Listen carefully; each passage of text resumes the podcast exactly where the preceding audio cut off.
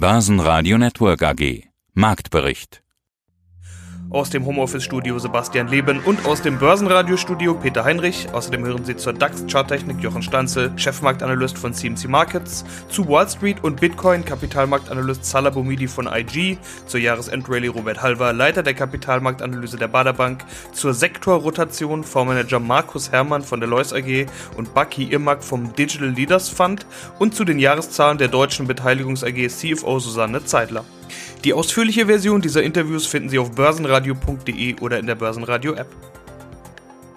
Der November war ausgesprochen gut an den Börsen. An der Wall Street der beste seit über 90 Jahren und auch der DAX geht mit einem ordentlichen Plus von rund 15% aus dem Monat.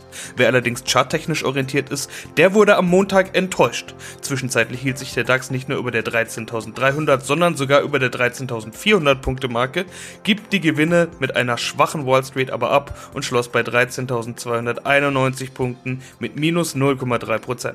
Damit konnte der DAX wichtige Marken nicht mit in den neuen Monat nehmen. MDAX und SDAX konnten intraday auf neue Allzeithochs klettern, auch hier blieb zu Börsenschluss aber ein Minus. Der ATX in Wien gab sogar 1,7% ab auf 2554 Punkte. Ja, hallo, mein Name ist Jochen Stanzel, Chefmarktanalyst bei dem CFD Broker CMC Markets in Frankfurt. Wir sprechen hier gerade am 30. November miteinander, letzter Tag im November. Was für ein Börsenmonat für den DAX. Biden Rally, Impfstoff Rally, vielleicht auch Jahresend Rally? Fragezeichen. Jochen, wenn wir mal schauen, wo der November gestartet war, nämlich bei rund 11.700 Punkten und jetzt bei 13.300 beziehungsweise noch drüber, dann hatten wir ja fast schon eine Weihnachtsrally, eine vorweggenommene Weihnachtsrally, wenn man so will. Was sagt denn die Charttechnik? Wo müssen wir den Monat idealerweise schließen?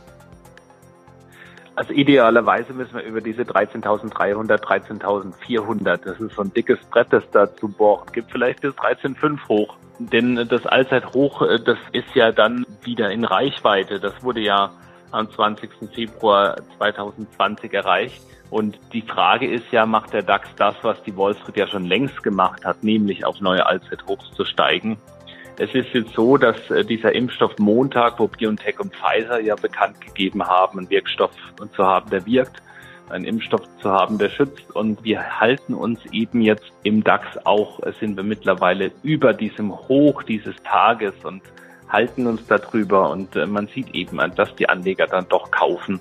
Wir haben ein Zinsniveau, das sehr niedrig ist. Wir haben eine expansive Geldpolitik. Wir haben die Regierungen, die einerseits zwar sagen, wir müssen uns in privaten Kontakten zurückhalten, andererseits aber auch ganz klar die Botschaft äh, senden, dass die Stützen der Fiskalpolitik durch alle möglichen Unterstützungsmaßnahmen, Steuergutschriften, wie auch immer, Unterstützung, Direktkredite und so weiter, da ist also der Markt in Watte gepackt und kann das ganz gut durchstehen. Und es besteht halt die Hoffnung, dass das zweite Halbjahr 2021 besser wird. Und der Markt darf man nie vergessen, der bewertet nicht die Situation jetzt, sondern die in drei bis sechs Monaten und die könnte besser aussehen als jetzt.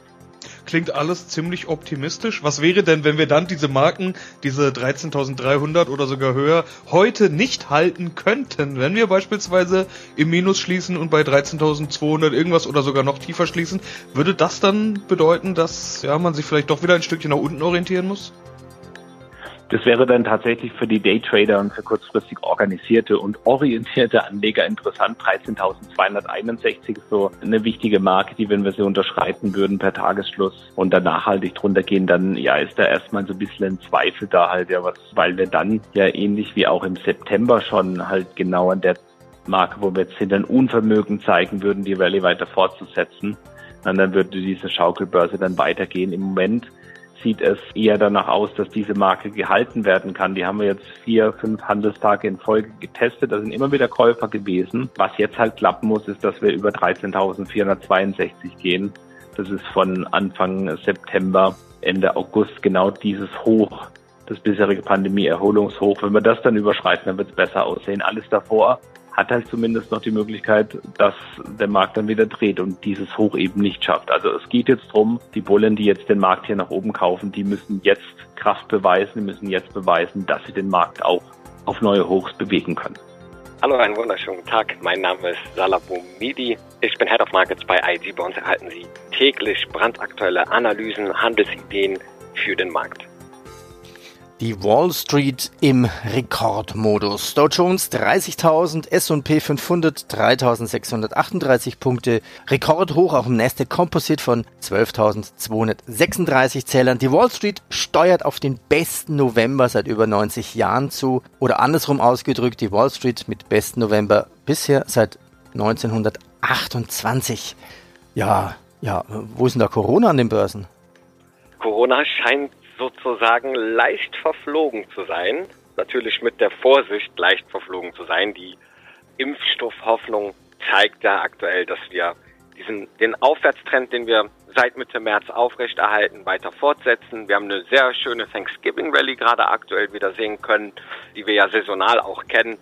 Jahreszeit typisch ist die Thanksgiving Rally durchaus eine leichte, hat eine durchaus leichte positive Tendenz. Wir sind in einer Jahresendrallye im Schlussquartal Nummer 4 haben wir durchaus immer sehr positive Renditen gesehen. Das kann dieses Jahr durchaus auch weiter so der Fall sein. Also wir sehen, dass wir hier auch eigentlich charttechnisch vor allem weiter steigen. Kleine Skepsis, die ich hier sehe. Wir bilden keine, ja, wirklich neuen Hochs aus in dem Sinne. Also wir haben zwar einen Rekordhoch gesehen, aber der, der Aufwärtstrend lässt ein wenig nach. Klar, weil diese Impfstoffhoffnung bis jetzt haben wir ja noch keinen Impfstoff. Ja? Also wir sehen, dass die Unternehmen fleißig dabei sind, an Anträge abgegeben haben, die auch geprüft werden und durch sind. Aber einen Impfstoff in den Händen haben wir noch nicht und da bleibt auch natürlich immer noch eine Skepsis. Und wenn das uns enttäuschen sollte, dann kann es auch wieder ganz schnell erstmal zu einer Korrektur kommen. Mein Name ist Robert Halver, ich bin der Leiter der Kapitalmarktanalyse der Bader Bank AG. Die Wall Street im Rekordmodus. Dow Jones 30.000, S&P 3.638 Punkte, Rekordhoch im Nasdaq Composite von 12.236 Zählern. Ja, wo ist denn da Corona an den Börsen?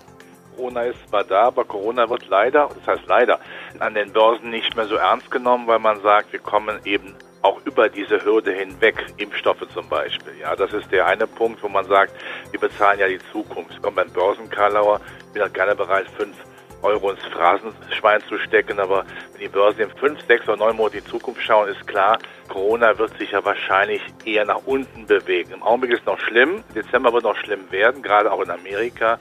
Aber man sagt natürlich, wir müssen weiterschauen. Und wenn eben dann klar ist, also beim Impfstoff zumindest Licht am Tunnel, am Ende des Tunnels ist, dann heißt das natürlich auch, dass die Konjunktur da wieder durchstarten kann, Leute wieder konsumieren können. Es ist ja auch sehr viel Geld, hängt ja auf den Konten rum, das gar nicht ausgegeben werden konnte. Zum Beispiel Urlaub oder auch was den Konsum angeht. Also das wird sich dann schon positiv bemerkbar machen. Und da kommen eben auch die anderen schönen Dinge wie ein Herr Biden, der der Demolition Man ablöst. Es bleibt bei der günstigen Geldpolitik. Es bleibt bei der Digitalisierung. Ja, und da fragt man sich natürlich, warum sollten dann die Aktienmärkte nicht weiter steigen? Ja, okay. Ich meine, in deinem letzten Newsletter sagtest du ja auch, auch der kälteste Winter kann den nächsten Frühling nicht verhindern. Aber das ist ja genau das, was die Börsen vorne wegnehmen. Die nehmen ja sogar den Sommer vorne weg. Ja, aber wie gesagt, wenn das eben die sechs bis neun Monate sind und das erreicht ja an sich, dass es besser wird. Die Börse möchte ja sehen, es wird besser. Es muss da nicht ein Optimum sein, aber besser werden. Und das reicht ja dann durchaus aus. Peter, wenn du mal siehst, in diesem Jahr mit diesem extrem großen schwarzen Schwan Corona, wenn man dann jetzt sich die Börsenverfassung ansieht, äh, dann kann man sich ja eigentlich nur wundern. Da kann man sagen, okay, die Börse ist komplett abgehoben von der Realität. Das ist auch sicherlich ein Stück weit wahr, aber das bringt ja nichts darüber nachzudenken. Der Markt hat immer recht, noch ein Börsenkarlauer, aber äh, wenn der Markt nach oben geht, weil er sagt, ich habe die Hoffnung, ich habe die Alternative nicht, dann ist das eben ein wichtiges Teil. Und wenn das fundamentale Umfeld, das es ja diesem Jahr wo ja, das hat er nicht mitgespielt. Wenn das dann im nächsten Jahr dann auch kommt, noch kommen sollte, ohne die Angst zu haben, dass die Notenbanken restriktiv werden, das können sie aufgrund der Verschuldung ja gar nicht, dann ist das eben nach wie vor freie Fahrt für die freien Aktienmärkte auch im nächsten Jahr. Ja, hallo, ich heiße Markus Herrmann, bin bei der Lois AG im Portfolio Management und verantworte den Lois Premium Dividende und ab nächstem Jahr noch den Lois Premium Deutschland vor, den wir gerade auflegen. Und wir wollen über die aktuellen Entwicklungen sprechen. Sektorrotation ist wohl eines der großen Stichworte der Stunde. Vereinfacht gesagt, man verkauft die Corona-Gewinner und kauft die Corona-Verlierer. Die Zykliker, Die haben natürlich eine Menge Nachholpotenzial, ist klar. In den letzten Monaten hatte ich mit ihren Kollegen gesprochen und auch da immer die Frage nach der Sektorrotation gestellt, beziehungsweise die Frage, wann ist die Zeit der Zykliker gekommen? Schon im Oktober hat Herr Beudak gesagt, man sollte durchaus mal dahin schauen, wo die Sonne nicht scheint. Anfang November hat Herr Dr. Bruns sowieso pro Zykliker argumentiert. Jetzt sind ja noch mal ein paar Wochen vergangen und wir hatten eine ordentliche Rallye, November Rallye. Frage ich also mal so rum, ist es schon zu spät, diese Rotation noch mitzumachen? Nee, es ist definitiv nicht zu spät, weil wir wahrscheinlich gerade erst am Anfang stehen. Der Vergleich von Ufuk Beudak mit dem Sonnenschein, der trifft da schon ganz gut zu, weil das ist ein bisschen wie mit dem Wetter. Es ist eigentlich klar, dass es immer mal wieder regnet und dann scheint auch mal wieder die Sonne. Und so ist es auch an der Börse mit den Sektoren, die dann bei den Anlegern am beliebtesten sind. Das sind mal Growth-Sektoren wie die Technologiebereiche, das sind aber auch mal eher Value-Sektoren, wenn eben die Konjunkturaussichten wieder besser sind. Und jetzt in den vergangenen Jahren, das war schon 2019 so und hat sich dann auch 2020 fortgesetzt, eben bedingt durch Corona. Normalerweise hat man da etwas kürzere Zyklen, aber Corona hat den Zyklus nochmal um einiges verlängert. War es dann eben so, dass die Anleger sehr, sehr stark auf die Wachstumsbereiche gesetzt haben. Und das hat dann auch nach sich gezogen, dass natürlich die Bewertungskennzahlen in den Bereichen sehr, sehr hoch wurden und die Anleger waren sehr, sehr einseitig da positioniert, wahrscheinlich so einseitig wie noch nie. Und deshalb ist jetzt die Bewegung, die wir gesehen haben in den letzten eigentlich nur zwei, drei Wochen, wahrscheinlich erst der Anfang gewesen einer etwas größeren Rotation, die natürlich auch durchaus Sinn macht, weil die Einseitigkeit in der Positionierung schon etwas übertrieben war. Ja, hallo, Baki Irmak, Co-Founder und Vormanager des The Digital Leaders Funds. Die Spannung war ja groß genug. Allein schon im Vorfeld der Wahl war die Spannung groß genug. Jetzt kann man sagen, dieses Thema ist erstmal erledigt. Dann kommt ja noch dazu diese Impfstoffhoffnung. Also auch das Thema Corona hat plötzlich ein Licht am Ende des Horizonts. Und was machen die Börsianer? Das, was man dann eben erwarten könnte, das Stichwort der Stunde ist momentan Sektorrotation. Das heißt immer wieder, die Anleger gehen raus aus den Corona-Gewinnern, diesen ganzen Stay-at-Home-Aktien, ein Begriff, der ja in diesem Jahr extra neu erfunden wurde, äh, und gehen rein in die Zykliker. Sektorrotation nennt man das Ganze. Bemerkt ihr das eigentlich auch bei euch? Die Sektoren, in denen ihr unterwegs seid, sind ja eher die Sektoren, aus denen man dann jetzt angeblich, will ich sagen, rausgeht. Ja, ich, ich glaube, ein neuer Terminus ist wahrscheinlich auch Impfstoff-Rallye.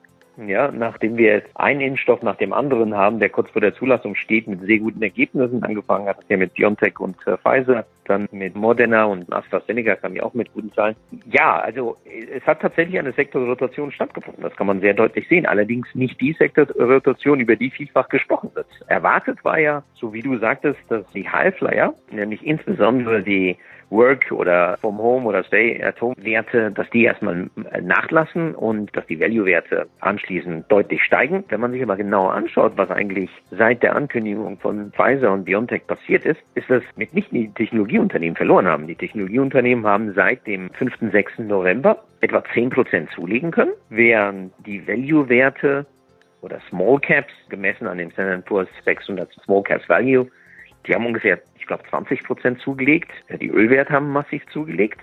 Wer nicht zugelegt hat, wer eigentlich verloren hat, ist Gold mit minus 5 Prozent seit dieser Zeit. Nicht gut gelaufen sind Consumer Staples. Das sind im Prinzip die Safe Haven Werte, die langlebigen Konsumgüter, wie also Unternehmen, die ganz prominent solche Produkte herstellen, sind zum Beispiel eine Procter Gamble, eine Unilever, eine Racket Bankieser, auch eine Nestle gehört dazu. Das sind eigentlich genau die Unternehmen, die plötzlich gar nicht mehr gelaufen sind. Genauso Versorger. Also all diese Unternehmen, die man so als sicheren Hafen bezeichnet hat, die viele Anleger geflüchtet sind aus Angst vor einem konjunkturellen Einbruch und äh, aus Angst vor größeren Unsicherheiten, die sind plötzlich nicht gelaufen. Also wir haben im Prinzip so eine eher so eine konvexe Situation oder eine Barbell-Situation. Auf der einen Seite High Growth, ja, läuft weiterhin und auf der anderen Seite Deep Value. Und dazwischen so die vermeintlich stabilen Werte, die haben jetzt eine Pause eingelegt. Ich persönlich glaube, dass wir dieses Muster jetzt weiterhin so sehen werden. Stärkste DAX-Gewinner waren die Deutsche Wohnen mit plus 2,5%, Delivery Hero mit plus 2,3% und die Deutsche Börse mit plus 2%. Stärkste DAX-Verlierer waren Bayer mit minus 2,5%, VW mit minus 3,1% und Schlusslicht MTU mit minus 3,2%. Zahlen kamen vom Tübinger Biotech-Konzern CureVac. Die verzeichnen einen Nettoverlust von 36,8 Millionen Euro in Q3. Keine Überraschung beim forschungsintensiven Biotech-Geschäft. Die Aktie kann im Branchentrend dennoch deutlich steigen. Grund sind Meldungen, dass US-Wettbewerber Moderna nun als erstes Unternehmen einen Antrag auf Zulassung eines Corona-Impfstoffs in der EU beantragt. Die Story, dass montags neue Impfstoff-News kommen, setzt sich also fort. Nach Handelsschluss kommen die Zahlen von Videokonferenzanbieter Zoom. Ich bin Susanne Zeitler, Finanzvorstand der Deutschen Beteiligungs AG. Heute gibt es die Jahreszahlen 2019. 20. Sie haben zwei Segmente. Einmal Private Equity Investments. Das aktuelle Portfolio besteht aus 32 Unternehmen und das Segment Fondsberatung. Ja, aber trotzdem war immer Optimismus zu spüren. Ich habe mir auch mal unsere letzten Interviews angehört und angesehen. Zitate aus unseren letzten Interviews. Im Februar 2020 sagten Sie, wir spüren rezessionsähnliche Tendenzen, die Chance für neue Investments. Im Mai sagten Sie, sind breit aufgestellt und haben die Chance geschaffen, auch längerfristig zu investieren. Und im August sagten Sie, breite Diversifizierung des Portfolios zahlt mhm. sich wieder einmal aus. Also wie lautet jetzt Ihr Fazit für das abgelaufene Jahr? Sie haben ja auch Chancen genutzt, fünf oder sechs neue Beteiligungen haben Sie dazu genommen. Welche Segmente haben Sie dazu gekauft und welchen Einfluss hatte Corona auf die Kaufentscheidung? Ja, also erstmal alle zitierten Aussagen würde ich heute noch genauso treffen. Die sind alle unverändert gültig. Ja, wir haben kräftig investiert. Wir haben in Summe Investitionsentscheidungen über mehr als 300 Millionen Euro in diesem Jahr ausgelöst für die DBAG, die ja co-investiert an Seite der Fonds, war das ein Investitionsprogramm von knapp 97 Millionen Euro. Das war deutlich mehr als in den Jahren zuvor. Und die sechs Beteiligungen, die wir neu hinzugenommen haben in diesem Jahr, sind in unterschiedlichsten Sektoren tätig. Wir haben zwei Industriedienstleister erworben. Wir haben ein Unternehmen erworben, das industrielle Komponenten herstellt und dann äh, drei, äh, vier Unternehmen, die in den Bereichen Breitband, Telekommunikation, IT-Services, Software unterwegs sind. Und man sieht eigentlich an, an diesen neuen Investitionen, wir fokussieren uns weiterhin sehr stark auf das, was wir neue Wachstumssektoren nennen. Also Beispiel Breitband, Telekommunikation, IT-Services, Software. Aber wenn wir interessante Geschäftsmodelle in in, ich sag mal, den angestammten Branchen, Industrie, Industrietech sehen, dann greifen wir da auch zu. Wichtig ist Innovationsbereitschaft, Veränderungsbereitschaft in den Unternehmen. Dann investieren wir gerne auch nach wie vor in Unternehmen, die man Industrie oder Industrietech nennen kann. Schauen wir uns Bitcoin an. Letzte Woche auf einen Rutsch runter um 3000 US-Dollar. Warum? Was war da los? Was war passiert? Wir haben Höhen erreicht, die viele nicht erwartet haben, die natürlich auch von der markttechnisch getrieben wurden. Und jetzt war es natürlich der, der, der Punkt ist angekommen nach so einem parabolischen Anstieg, dass erstmal etwas abgegeben wird. Ich habe es auch gesagt in meinen Analysen zuvor, bei diesen Hochs, wenn die Medien auch natürlich alle stark auf, auf den Bitcoin schauen und viel darüber gesprochen wird, sollte man, wenn man die Rallye verpasst hat, tunlichst vermeiden, da jetzt sofort einzusteigen. 10% Rückgang wäre da nicht so tragisch gewesen. Der Trend ist immer noch im Aufwärtstrend, das haben wir gesehen. Ja, wir haben den 21 Tage gleitenden Durchschnitt kurz getestet nach diesem starken Rückgang. Ich sage immer, wir haben praktisch einen Black Friday am Freitag gesehen, einen guten Abverkauf im Bitcoin, einen guten Preisnachlass, der sich dann hier wieder ja, erholt hat und wir ziehen jetzt gerade wieder ein wenig an, haben diese Verluste praktisch wieder wettgemacht und es zeigt, dass hier der Bitcoin aktuell nur eine Richtung kennt, nach oben. Auch wenn wir aber parabolische Anstiege hier sehen, wo ich schon mal sage, die muss man mit Vorsicht genießen, da ist die Korrekturwahrscheinlichkeit hoch, sehe ich durchaus auch andere Gründe, die den Bitcoin treiben. Wir haben 2017 uns schon darüber unterhalten, über den Bitcoin und das war aber noch eine Privatanleger-Rallye. Das war noch eine, An eine Rallye, wo der Bitcoin belächelt wurde von institutionellen Anlegern, wo man noch nicht so stark noch eingestiegen ist. Es gab noch kein CME Future, wo man sich sozusagen absichern konnte. Das ist jetzt alles anders. Wir sehen gerade eine institutionelle Rallye. Wir sehen Stichwort PayPal ist jetzt mit auf diesen Zug aufgesprungen.